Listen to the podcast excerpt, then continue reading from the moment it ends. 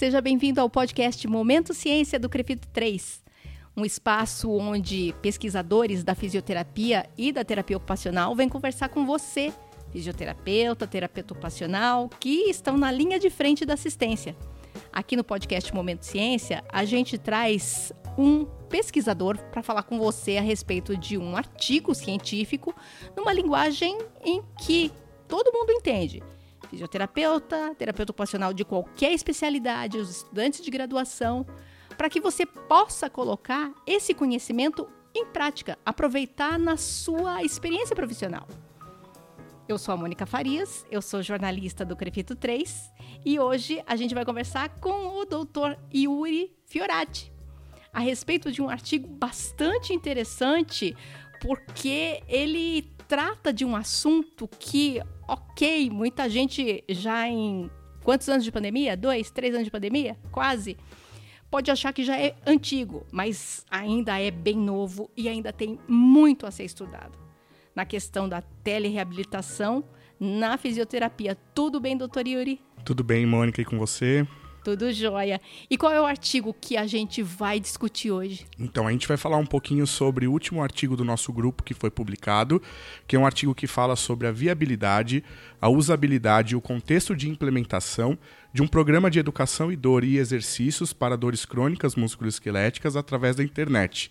Ele é um artigo que é um piloto do estudo reabilitador, que quer verificar a efetividade dessa, dessa nossa intervenção. Então a gente vai falar um pouquinho também sobre o estudo piloto, sobre o que, que a gente queria demonstrar com esse artigo, o que, que um pesquisador deve querer saber quando ele lê um estudo piloto, um ensaio clínico. Então eu espero que todo mundo tire suas dúvidas em relação a esses assuntos e que isso suscite algumas discussões bem legais acerca do assunto também. E vai suscitar sim. Então vamos lá mergulhar fundo na ciência?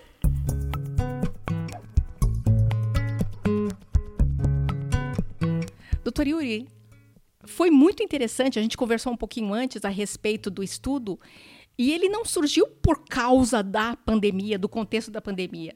Esse estudo ele surgiu no momento anterior, que vocês nem esperavam pandemia.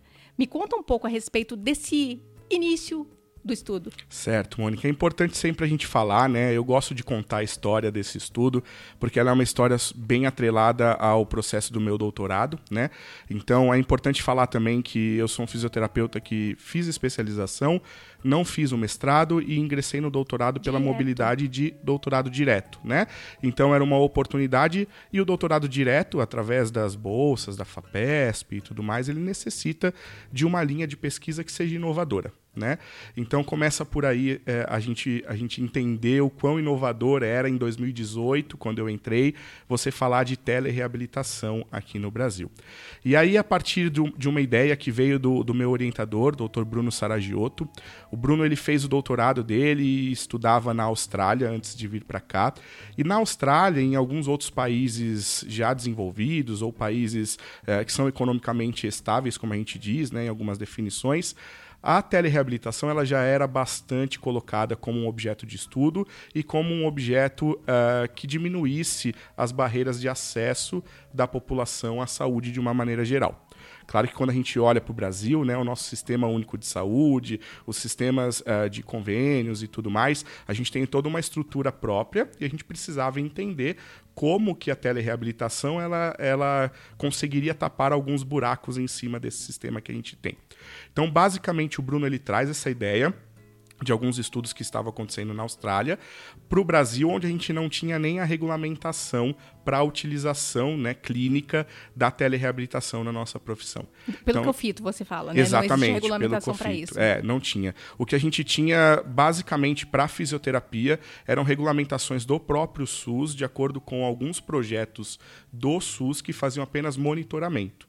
Então, o fisioterapeuta brasileiro não podia, até por é, legalmente falando, né, é, atender pacientes através de internet, celular e coisas assim. Né? Então, basicamente, em 2018, a gente começa a preparar esse projeto.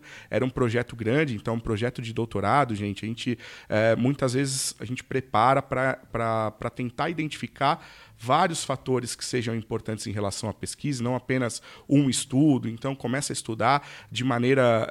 Uh, uh, bem a fundo né, todo, todo o projeto, toda a proposta que a gente tinha então em telereabilitação. Então, para isso, a gente precisava ter uma referência bibliográfica bem interessante, saber de tudo que compunha o assunto da telereabilitação, para depois a gente propor coisas que fossem primeiramente seguras, né? Porque a gente estava entrando num ambiente que ninguém tinha desbravado tanto assim aqui no Brasil.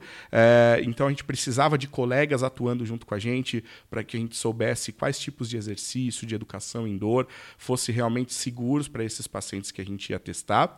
E aí, depois desse processo, a gente conseguiu criar um site, né, criar, que é o Reabilitador, é, para que a gente pudesse dar andamento a esse projeto do Reabilitador, que identificar. Primeiramente, a gente só queria saber se a telereabilitação ela funciona para pacientes musculoesqueléticos ou não, né, comparado com uma intervenção mínima.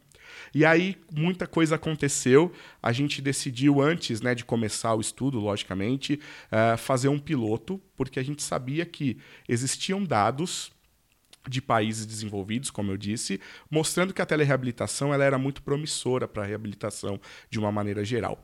E pela literatura, a gente não tem tanta diferença, na verdade, não existe uma diferença significativa entre fazer a fisioterapia presencial ou fazer a fisioterapia remotamente para algumas condições. Sabendo que a gente tinha isso em países desenvolvidos, a gente precisava transportar de novo para o nosso contexto do Brasil.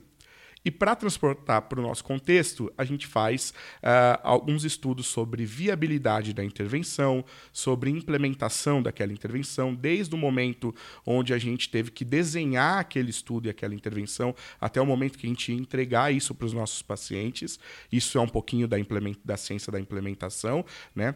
A usabilidade do sistema tinha que ser algo que, que, que ia ser explorado, ou seja, não adianta eu criar toda uma proposta, um sistema que vai resolver resolver a saúde, né, a reabilitação de um dos nossos pacientes, se ele não consegue utilizar aquele sistema, se ele não consegue utilizar aquele dispositivo. Então, basicamente, a gente desenhou, desde a proposta inicial, né, a, a, em relação aos exercícios, à educação indoor, um estudo piloto para verificar todas essas coisas e, posteriormente, um estudo que verificasse realmente o efeito daquela intervenção nos nossos pacientes. Uh, eu falo que a gente sempre tem alguns tropeços no meio do caminho, na parte da pesquisa, e isso é interessante porque faz a gente crescer com o que a gente quer observar. Então, nem sempre um tropeço é ruim quando a gente fala de pesquisa. E aí, em 2020, a gente ia começar o nosso estudo efetivamente, né, com o piloto rolando e tudo mais.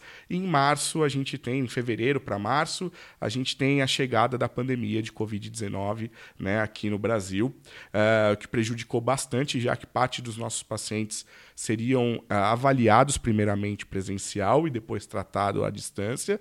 E a gente pegaria muitos pacientes da clínica escola, lá da universidade. É, e aí aconteceu que a gente teve que fechar tudo, né? E aí em, em, um certo momento, diminuir essa, eh, esse recrutamento de pacientes para tentar identificar o que, que a gente faria. Tá? Então, mais uma vez, esse projeto ele é anterior à pandemia, a gente já queria observar, até por motivos de identificação de uma efetividade de tratamento e você correr atrás para ter uma regulamentação, isso é importante. Eu sempre acreditei que existem algumas condições que você só consegue é, é, a oficialização de uma lei, uma regulamentação, a partir do momento que você mostra resultados. E por isso que a ciência é tão importante na nossa área. Eu acho que quanto mais a gente busca é, a nossa valorização, essa valorização ela tem que estar atrelada aos resultados que a gente tem. E só a ciência mostra isso para a gente. Né? Então, essa era a nossa intenção inicial, bater na porta do, do, dos conselhos, dos regulamentadores, tomadores de decisão e falar assim, olha, precisamos colocar a telereabilitação em ordem né, no Brasil, porque isso está resolvendo algum tipo de problema. E aí, em março, a gente tem a regulamentação emergencial do COFITO, é, que permitia né, a utilização da telereabilitação por, pelos fisioterapeutas por conta da pandemia. Então essa parte foi resolvida para vocês. Né? Teoricamente né? foi resolvida. Fosse uma, ainda é uma regulamentação provisória, né? É, ela está em estudo, uma nova. O COFITO está estudando para ser uma haver uma regulamentação definitiva, não essa adaptada, né? Porque foi no momento de, do susto, né? Precisa fazer alguma coisa. Mas essa parte, assim, já foi resolvida para vocês. Foi interessante. Sim, basicamente isso é uma adaptação natural. Acho que períodos de crise geram algumas adaptações, né? E é bem interessante como o fisioterapeuta brasileiro foi muito corajoso, né? E muito valente. É, a, gente, a gente foi muito utilizado no período da pandemia. Muita gente não sabia nem como fazer, mas é interessante como o fisioterapeuta brasileiro ele é valorizado no mundo inteiro por conta disso também, dessa capacidade de adaptação que a gente tem. Então, muitos colegas colegas, né, e eu acredito que muitos que estão é, é, nos assistindo agora, tiveram essa dificuldade inicial, mas foram atrás, buscaram cursos, buscaram é, é informação, estudos que falassem sobre a telereabilitação. É, e aí, depois de um momento, já não era mais essa novidade mesmo, né? A gente tinha a regulamentação, e aí o que a gente queria era tentar otimizar esse tipo de, de, de, de conduta para os nossos fisioterapeutas, né? Porque apesar da gente conseguir fazer e se adaptar de uma maneira rápida, é imprescindível que a gente otimize tudo que a gente faz, né? E para otimizar, a gente precisa entender do assunto, a gente precisa estudar um pouquinho mais, a gente precisa dos conselhos auxiliando nesse processo de educação continuada, de oficialização de alguma regulamentação. Então, eu acho que foi muito isso que aconteceu a partir de, de determinado momento as pessoas já não tinham mais a telereabilitação como uma novidade, mas ainda tinham algumas dúvidas específicas que simplesmente é, pela pelo dia a dia, pela rotina do fisioterapeuta, a gente foi deixando um pouquinho de lado para resolver um problema, para depois resolver outro, né? Então, eu acho que isso foi interessante da gente entender todo esse processo. E aí, concomitante a isso, a gente continuava o nosso projeto também, apesar de não ser mais é, essa inovação da gente é, buscar a regulamentação, porque a regulamentação já estava lá, como eu disse, a gente queria entender um pouco mais até dos nossos pacientes, né? Porque a gente teve essa necessidade, mas e os nossos pacientes, como eles estavam em relação à telereabilitação? E isso era um assunto muito importante a ser tratado. Esse estudo que eu vou apresentar, que a gente vai falar e conversar mais com vocês, ele é um estudo que foi publicado uh, nesse ano, no ano passado foi feito até o ano passado, esse piloto, e a gente tem um estudo que ainda eh, estava em andamento através do reabilitador. A gente faria um acompanhamento desses pacientes por um ano. Então a gente terminou as nossas coletas apenas em setembro desse ano. Olha quanta coisa importante a gente queria observar dentro de toda a proposta de estudo que a gente tinha com o reabilitador. E esse estudo especificamente, que é o piloto, ele vai falar um pouquinho é, sobre viabilidade, novamente, sobre a usabilidade do sistema, um pouquinho de algumas percepções dos nossos pacientes em relação a isso também. Mas é um projeto grande que ultrapassou a pandemia e eu acho sempre muito legal falar sobre tudo isso. E para tudo isso que você quer, quiseram, vocês pesquisadores quiseram descobrir com esse estudo, o que, que vocês precisaram fazer para chegar às respostas que vocês estavam procurando? É, eu acho que é, existe sempre uma, uma frase né, do, do é, de alguns pesquisadores, e o Léo Costa, que, que era coordenador da, do doutorado lá da universidade, ele sempre fala: né, se você quer identificar alguma coisa, se você quer saber se aquilo funciona ou não, é, recrute e randomize o primeiro paciente. O que, que isso quer dizer, gente? Se você quer saber se uma terapia funciona, se você vai ter uma boa viabilidade daquilo que você vai fazer, se você vai ter uma boa aceitação pelos pacientes é, comece um estudo. Recrute um paciente, inicie um estudo, é, junte-se à ciência. Eu acho que essa é a maior visão que a gente dá através desse podcast, né? Que a clínica e a ciência elas estão sempre lado a lado. Não tem como dissociar uma coisa da outra.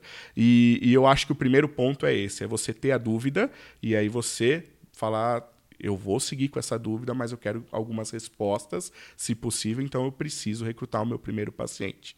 Uh, a proposta inicial de um estudo científico é você primeiro desenhar o seu estudo para responder a pergunta que você quer. Então, se eu tenho uma dúvida sobre efetividade de determinada intervenção, eu preciso fazer um ensaio clínico, de preferência controlado e aleatorizado. Ou seja, eu preciso colocar um grupo de pacientes para fazer a intervenção que eu estou propondo e um grupo de pacientes para fazer uma intervenção que seja um controle sobre aquilo, para que eu tenha uma comparação entre esses grupos e isso possa me gerar alguns resultados. Né? Uh, pode parecer simples né, quando a gente fala dessa forma mas isso tudo requer um processo é, de pensamento sobre tudo que a gente quer. Eu preciso identificar quais são os desfechos que eu vou querer enxergar é, dentro dessa proposta de, de, de pesquisa. Então, se eu quero enxergar sobre a dor desse paciente, eu preciso de um desfecho clínico que seja validado e que meça a dor. Se eu quero ver sobre a, a funcionalidade desses pacientes, eu preciso de um desfecho clínico que seja validado, uma medida de desfecho que seja validado, uh, que meça a funcionalidade. E no caso de um estudo piloto, a gente precisava de medidas que, me, que, que realmente tivessem essa mensuração de aceitação, de adequação da intervenção e viabilidade. Com isso, a gente teve que fazer a tradução de três medidas que estavam em inglês e a gente não tinha versões em português brasileiro. Então, a gente teve que. A gente fez um outro estudo sobre isso também, para fazer a tradução e a validação transcultural, que a gente chama, que é basicamente pegar as perguntas dessas escalas, trazer para o português brasileiro e identificar se os pacientes eles conseguem, é, se, se, aquela escala ela consegue medir aquilo que eu quero e se os pacientes conseguem entender. Então a gente fez esse primeiro processo, né? Foi bem interessante. Alguns outros, uh, algumas outras medidas de desfecho elas já existiam para o português brasileiro. Então a medida de usabilidade ela ia mostrar para a gente uh, o que eu falei anteriormente, se o paciente ele consegue utilizar aquele sistema que eu estou propondo. Né? Uh, e isso já traz para a gente algumas noções de implementação. Basicamente, gente, a ciência da implementação é um processo de, de, de da criação de um pensamento científico em volta não só da efetividade de uma determinada intervenção, mas de tudo o que o contexto social, o contexto de tomada de decisão pode apresentar para determinada intervenção ser implementada ou não, né? Então, de novo, não adianta nada eu ter resultados maravilhosos de uma intervenção se aquilo é muito caro, por exemplo, e eu não tenho dinheiro para implementar isso no meu sistema, ou se, o, se, os pacientes eles não entendem, se eles precisam de alguém explicando o tempo inteiro e eu não tenho essa pessoa para explicar o tempo inteiro. Então são algumas propostas que a ciência da implementação ela visa estudar isso antes do que a implementação aconteça. Então, por isso, teve todo esse processo de conversa com os nossos colegas pesquisadores para identificar o que, que, era necessário, até que a gente conseguisse recrutar e aleatorizar o primeiro paciente, como eu falei. Então, é um processo amplo, mas basicamente.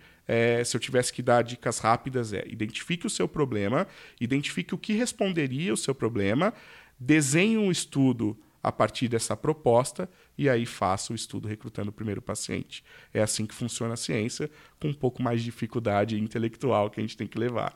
Eu fiquei curiosa para saber como é que vocês fizeram, construíram o grupo controle. Qual foi o, uh, o critério para definir um grupo controle. O que, que era feito com esse grupo controle? E quantas pessoas participaram? Qual era o perfil desses pacientes? Certo. Uh, é interessante que o nosso, primariamente, nosso grupo controle, ele seria um grupo apenas de lista de espera. Tá?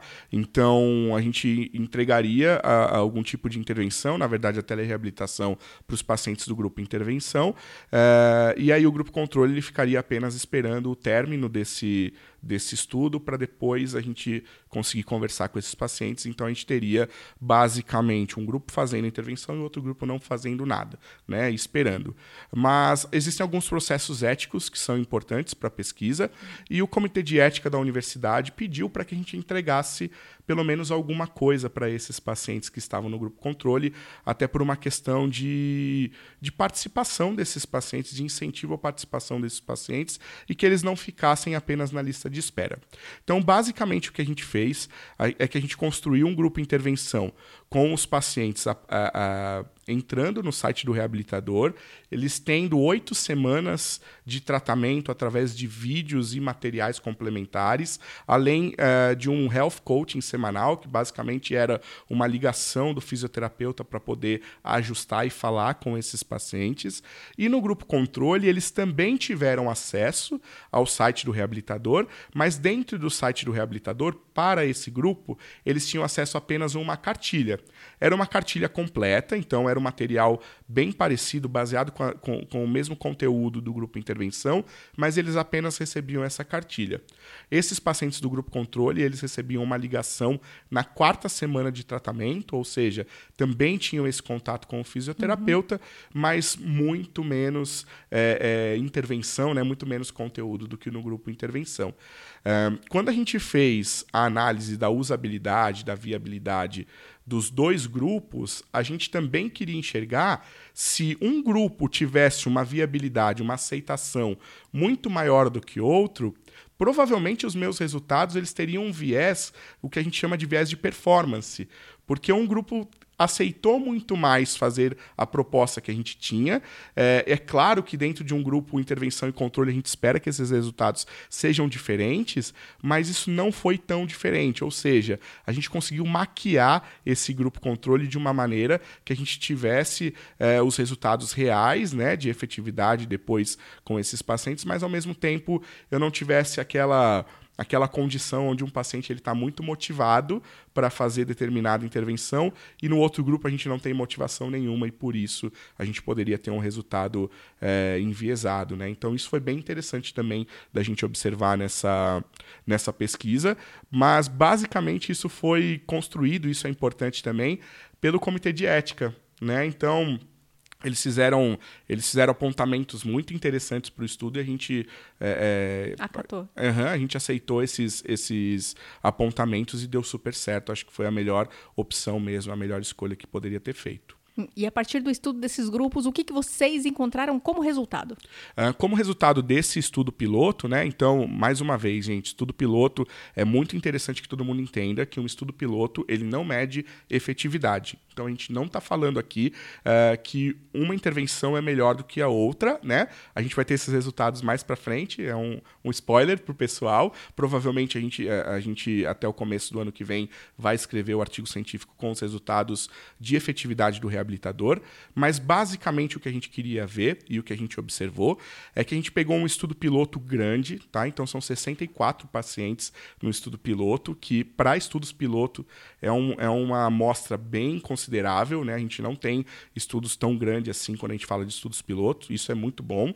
E a gente observou que, de uma maneira geral, os pacientes do grupo intervenção que nunca haviam tido contato é, direto com a telereabilitação, eles consideraram a intervenção viável, aceitaram o que a gente propôs como intervenção e consideraram a intervenção adequada, que são as três medidas de implementação que a gente utilizou. A gente teve resultados de excelência quando, se, é, é, quando a gente mede a usabilidade do sistema, ou seja, a gente conseguiu entregar um sistema fácil para esses pacientes. E a gente teve uma média, como os pacientes eles faziam até oito semanas de tratamento, e a gente conseguia é, é identificar se esse paciente estava progredindo na visualização dos vídeos ou não, a gente teve uma média de sete semanas é, de utilização desses pacientes em relação às oito que a gente tinha proposto. Então, uh, existia uma adesão ao, ao, protocolo do tratamento, isso é bem legal. Quando a gente fala de adesão, é sempre um problema na telereabilitação, né? Uh, todos os países do mundo têm esse problema, é, onde a gente, a gente encontra, né, e gostaria de encontrar maior adesão dos nossos pacientes em relação às propostas de telereabilitação. É, no reabilitador a gente encontrou isso, então sete semanas de oito é uma, uma média legal dos pacientes. Quando a gente aumenta isso em relação ao número de pacientes, a gente tem é, um acesso interessante né, à população de uma maneira geral. A gente encontrou uma diferença entre as médias de dor e funcionalidade que são favoráveis à utilização da telereabilitação. Isso não tem nenhuma característica, como a gente chama na ciência, inferencial, né? Então a gente não fez nenhum teste que pudesse mostrar que essa comparação ela é estatisticamente significante. Isso vem no próximo estudo, que é um ensaio clínico, tá, pessoal? E, é, mas ao mesmo tempo a gente consegue identificar se eu não estou piorando os meus pacientes através de um estudo piloto, porque a partir do momento que você faz um estudo piloto, seus pacientes pioram, é motivo de você falar: opa, peraí, deixa eu rever a minha intervenção, deixa eu identificar o que, que eu estou errando aqui, vamos cancelar esse estudo por enquanto, né?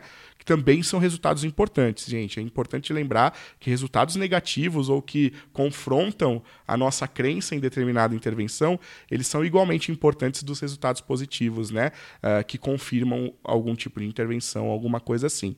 Então a gente encontrou que a gente teve uma diferença. É, em dados preliminares, né? então não, não são dados é, definitivos, mas acima de tudo a gente conseguiu continuar com o estudo principal e, como eu disse, daqui a alguns meses vocês vão ter acesso a, esse, a esses resultados né, de efetividade e custo-efetividade, que isso é bem interessante da gente falar também.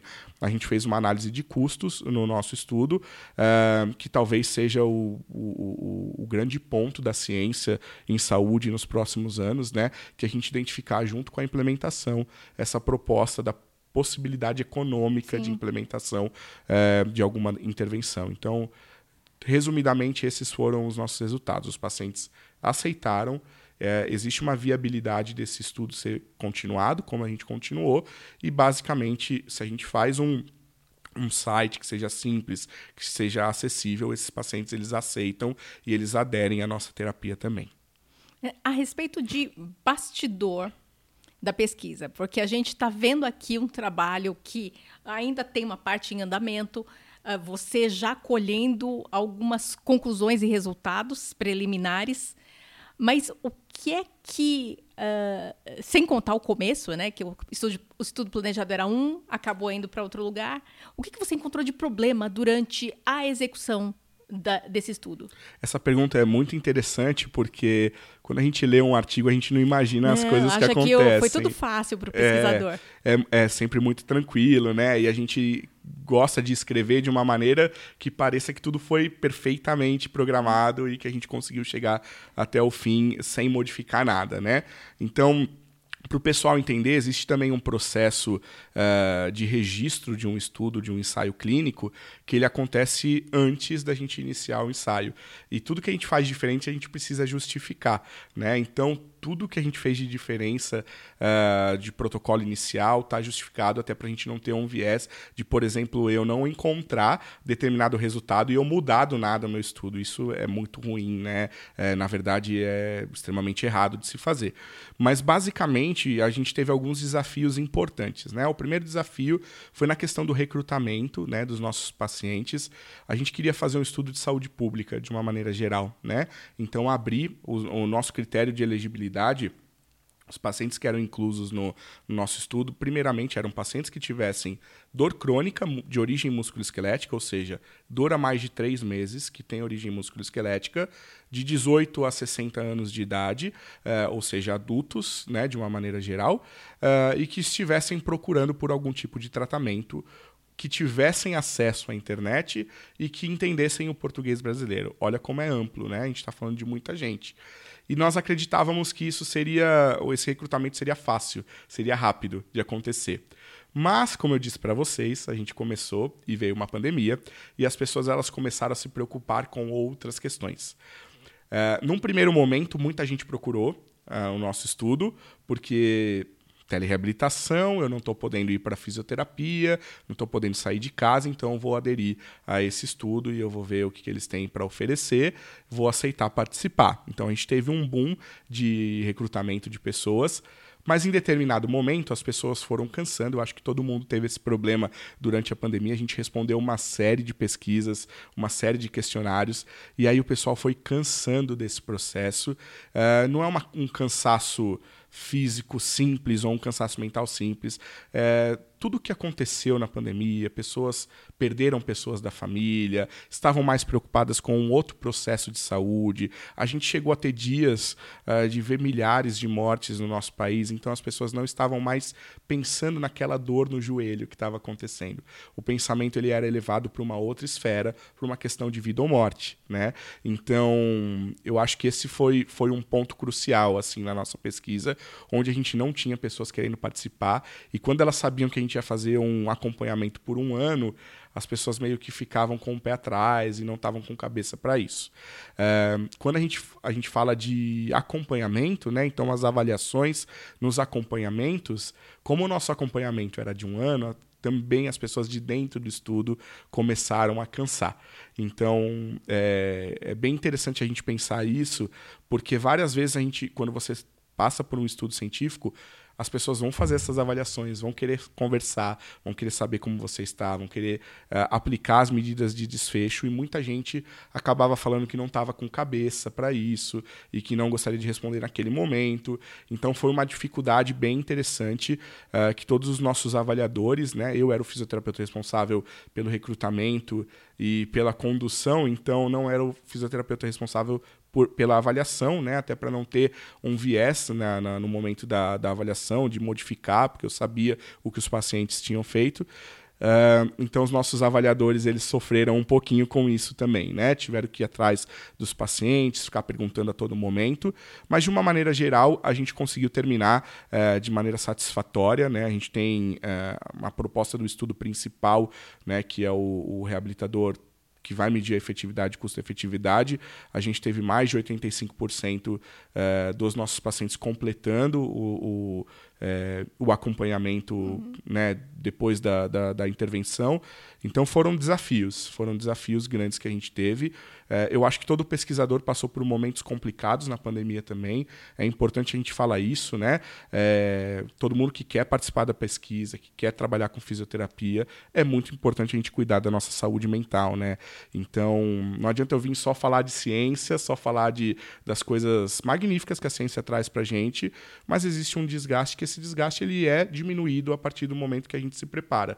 Né? E se preparar é procurar ajuda profissional também, por conta da saúde mental, é a gente ter uma rede de apoio importante com os pesquisadores que estão com a gente, mas com a nossa família, amigos, e acho que isso foi tudo muito importante para mim no momento da pandemia. Então, é, acima de tudo, a gente faz um trabalho com uma responsabilidade social muito grande, a ciência traz isso, e quando a gente fala da fisioterapia, mais ainda, só que a gente tem que ter a nossa responsabilidade também, né? É, é, emocional e afetiva. E acho que esses são os principais desafios né, é, que, a gente, que a gente teve durante esse tempo. Mas é muito bom quando a gente vê os resultados serem atingidos, não só os resultados positivos, mas os resultados da pesquisa de, de ter sido publicada. Recentemente eu participei uh, com resultados preliminares de, de uma análise para pacientes com dor lombar do reabilitador e também com esses dados desse estudo que a gente apresentou uh, no Congresso Mundial de Dor no Canadá. Então, quando você sai e você vê as pessoas tendo uh, curiosidade de ver os seus resultados, te perguntando sobre a pesquisa no Brasil, acho que tudo isso vale a pena para caramba, assim. Então, foi bem interessante. É, você conquistou, você e o grupo, vocês conquistaram bastante coisa, trouxeram muito conhecimento. Mas e a partir de agora? Para onde vão os estudos e as pesquisas da telereabilitação na sua seara, no seu quadrado? Para onde você vai levar? É, eu acho que agora a gente começa a identificar outros problemas relacionados à telereabilitação que são relacionados também à acessibilidade das pessoas, né? Então, uma das coisas que eu sempre pensei e que eu acho que é um, um dos focos principais é a gente entender como que a nossa população, num país como o Brasil, é, vai conseguir acessar de maneira ampla a internet e a proposta de telereabilitação que a gente vai promover. Né? Do que, que eu estou falando? Acesso à internet, acesso básico à internet, estrutura básica de internet. Para quem que vai chegar a isso? Será que a pessoa que está aqui em São Paulo, provavelmente, ela tem o acesso à internet de maneira mais rápida, mais fácil? Né? Você tem diversas antenas, diversos transmissores, uh, você tem a, a internet de banda larga de qualidade, 4G de qualidade mas basta você sair um pouquinho do, do, do nosso centro talvez o centro econômico do país, então estamos falando de regiões específicas, de Fortaleza, Rio de Janeiro, São Paulo, Porto Alegre, né, que a gente sabe que são regiões muito fortes economicamente, e vamos para o interior, né, vamos talvez para o sertão, ou para a floresta amazônica, ou para o interior de São Paulo, sei lá, que a gente não tem esse acesso todo, como essas pessoas elas vão se beneficiar da telereabilitação, como as pessoas que a gente teve acesso, né? Então, muito dessa discussão foi feita durante esse período de pandemia também, de para quem que a gente está oferecendo a telereabilitação.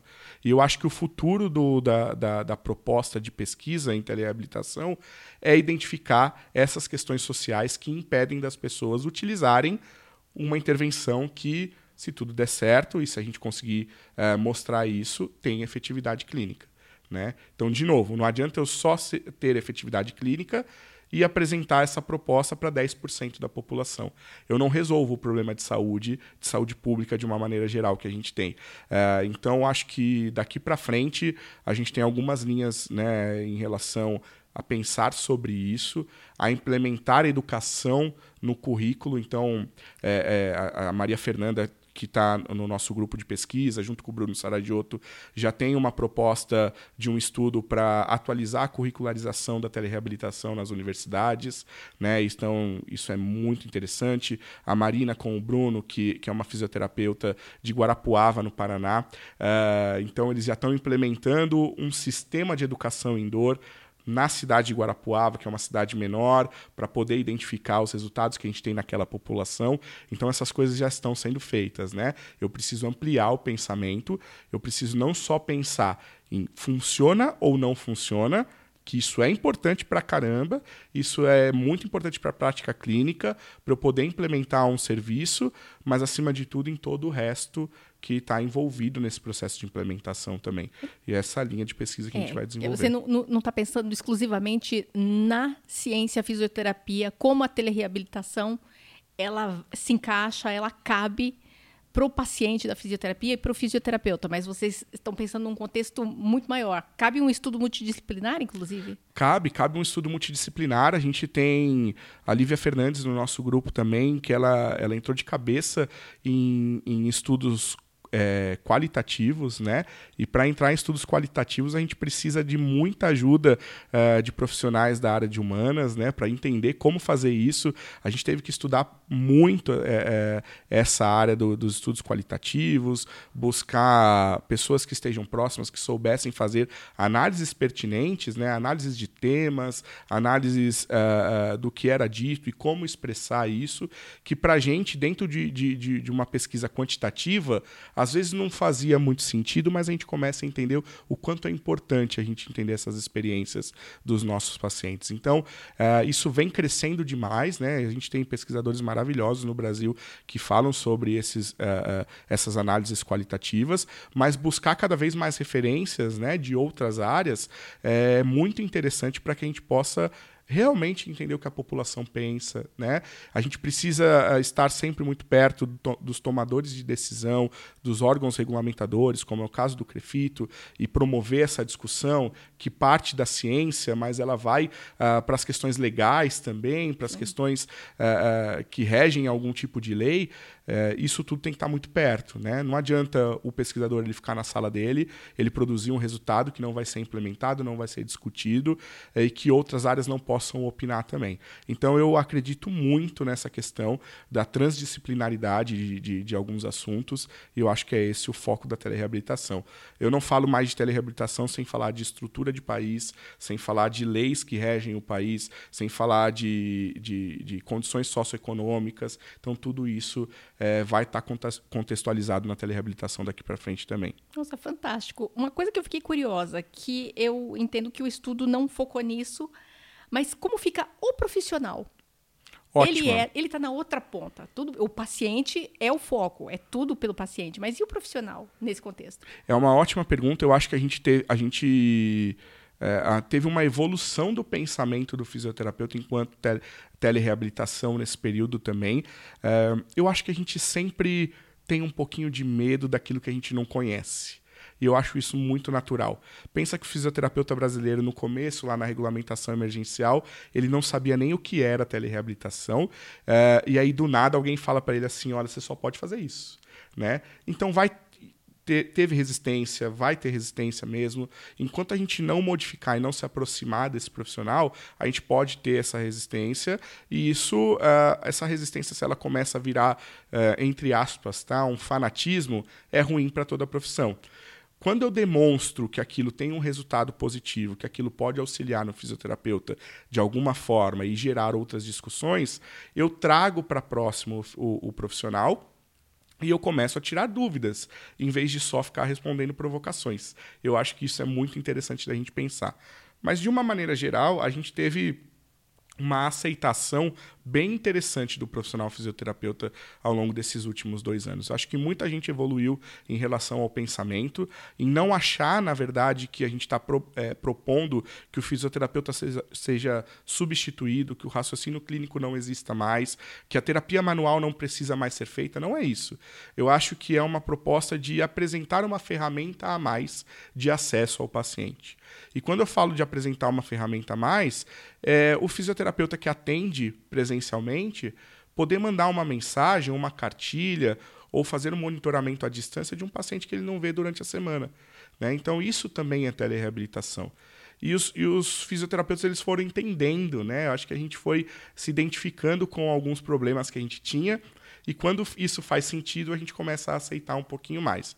Mas mais interessante do que isso, a gente promoveu um curso, né, um curso de educação continuada em telereabilitação, da parceria do portal Fisiortopedia com o Crefito 3, por exemplo, onde a gente teve milhares de inscritos, né, que foram buscar entender um pouquinho mais sobre a telereabilitação, que foram buscar ter um pouco mais eh, de contato com conteúdos teóricos e práticos em relação à telereabilitação. Então, até por isso eu acredito que essa aceitação ela aumentou.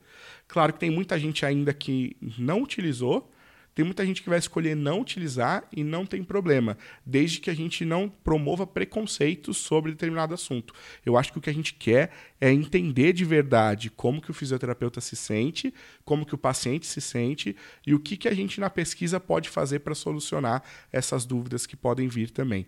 Uh, mas de uma maneira geral, acho que a gente evoluiu bem, de uma maneira importante também com os profissionais fisioterapeutas. Existe um, um, um lá no, na universidade, né? A gente é, o pessoal do estágio fez um, uma proposta de, de um estudo para identificar experiências de fisioterapeutas e pacientes que foram é, é, que realizaram né, os seus atendimentos por telereabilitação. E é interessante que, de uma maneira geral, tanto fisioterapeutas quanto pacientes aceitam e gostam do, do, do, da modalidade. Tá? E não vem quase diferença entre você fazer presencialmente e fazer é, é, remotamente algum tipo de intervenção, desde que você supra todas as necessidades clínicas daquele paciente. De novo, não é para todo mundo, a gente nem quer que seja para todo mundo nesse primeiro momento em relação a atender é, exclusivamente de maneira remota, mas o que a gente quer é suscitar algumas discussões é, em relação à telereabilitação. E o que a gente vem observando é isso. Quando o fisioterapeuta lá no começo demonstrava alguma restrição e que como vocês fizeram para quebrar essas restrições? Eu acho mostrando que... que não era tão, não era ruim como eles pensavam. Eu acho que primeiro de tudo é a gente mostrar resultados científicos, né? Então, a gente observar o que está acontecendo fora do país, trazer para cá e falar, olha, é por isso que a gente está promovendo é, esse tipo de reabilitação, é, porque a gente já tem resultados, é um ponto que impacta de primeiro momento. No segundo momento, a gente tinha que lidar muito com alguns, é, alguns pensamentos de senso comum que acabam virando aqueles jargões que era muito difícil, num, num primeiro momento, a gente tirar. Né? Tipo então, ah, é, ninguém substitui a mão do fisioterapeuta. E a gente tinha que falar, não, gente, não é isso. A gente não quer substituir a mão de ninguém, né? É, a mão do fisioterapeuta ela é super importante, assim como a comunicação, assim como o estudo, assim como o acesso, né? Eu lembro muito bem, teve uma, um, um, encontro, uma palestra que, que a gente conversou é, e que um, uma das coisas, tudo online, né, na época de pandemia, e um dos comentários falava assim. É, sobre, sobre um comentário do Bruno Saragiotto de humanizar o tratamento da fisioterapia. E aí um dos comentários dizia assim: como que eu vou humanizar através de uma máquina? Ou quase assim.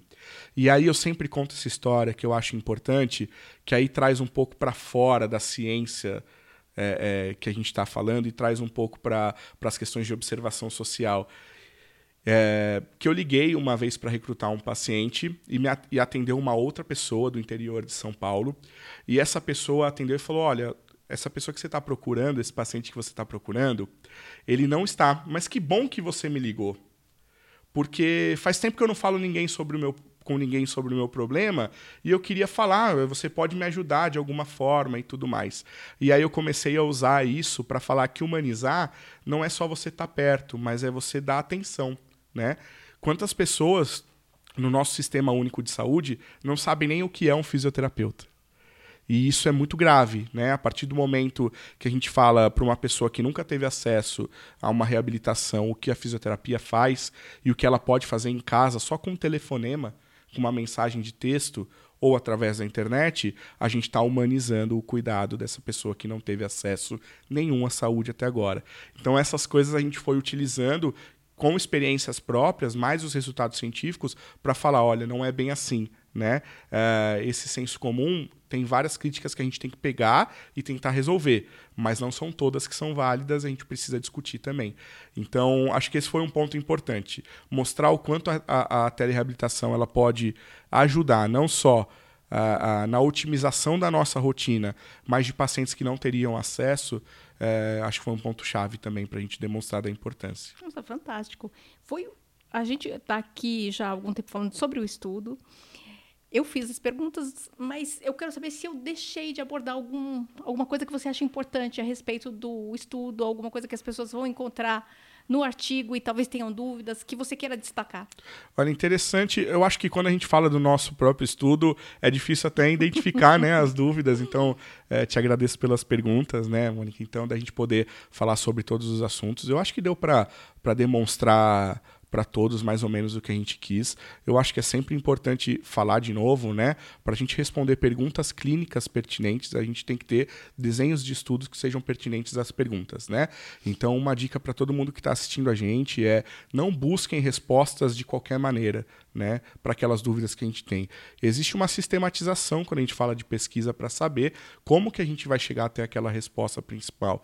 E a gente vem falando muito de pesquisa, de ciência nesses últimos dois anos, por conta de tudo que aconteceu na pandemia, e é interessante que a gente tire todas as dúvidas. Então, é, até por, por, por meio do Crefito e desse vídeo, falando com todos os fisioterapeutas, terapeutas ocupacionais, a gente que trabalha com pesquisa quer estar tá mais próximo né, dessa parte da, da clínica e gostaria muito que todo mundo que tivesse dúvida buscasse conhecer um pouquinho mais da pesquisa e tirar dúvidas com a gente. Então, eu também me coloco à disposição né, para poder fazer isso e entender que dentro dessa sistematização, a gente vai facilitar o trabalho do clínico também, quando a gente fala de pesquisa.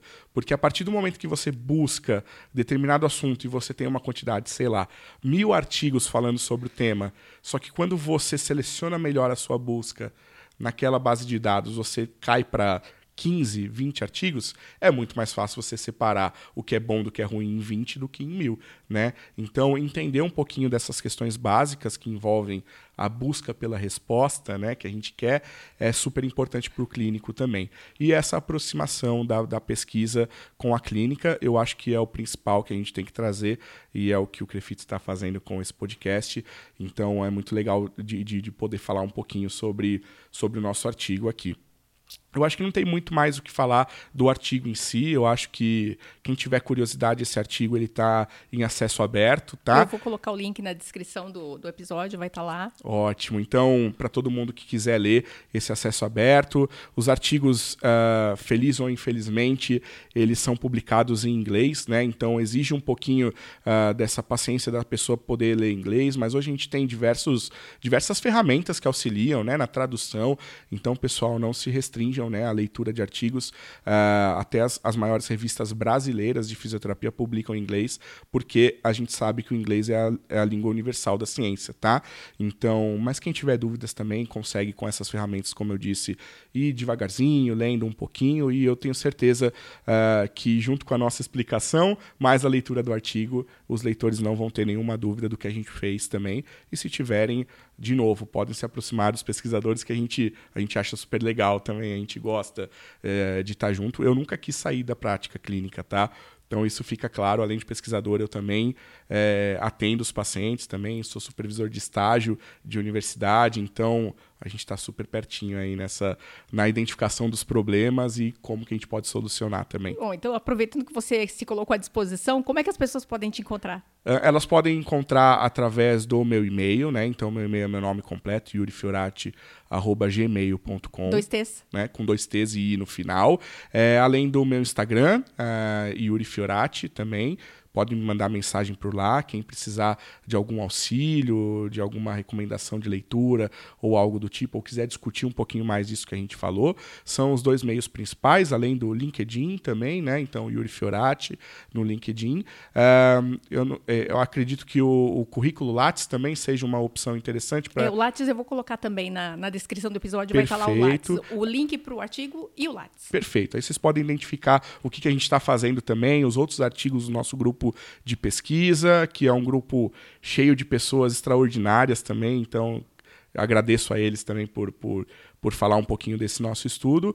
E é isso, pessoal. Acho que é, podem me encontrar nessas redes aí, redes sociais e também no, no acesso direto ao e-mail, que com certeza eu respondo vocês. É, eu quero te agradecer mais uma vez, doutor Yuri. Foi uma entrevista fantástica, foi muito elucidativa.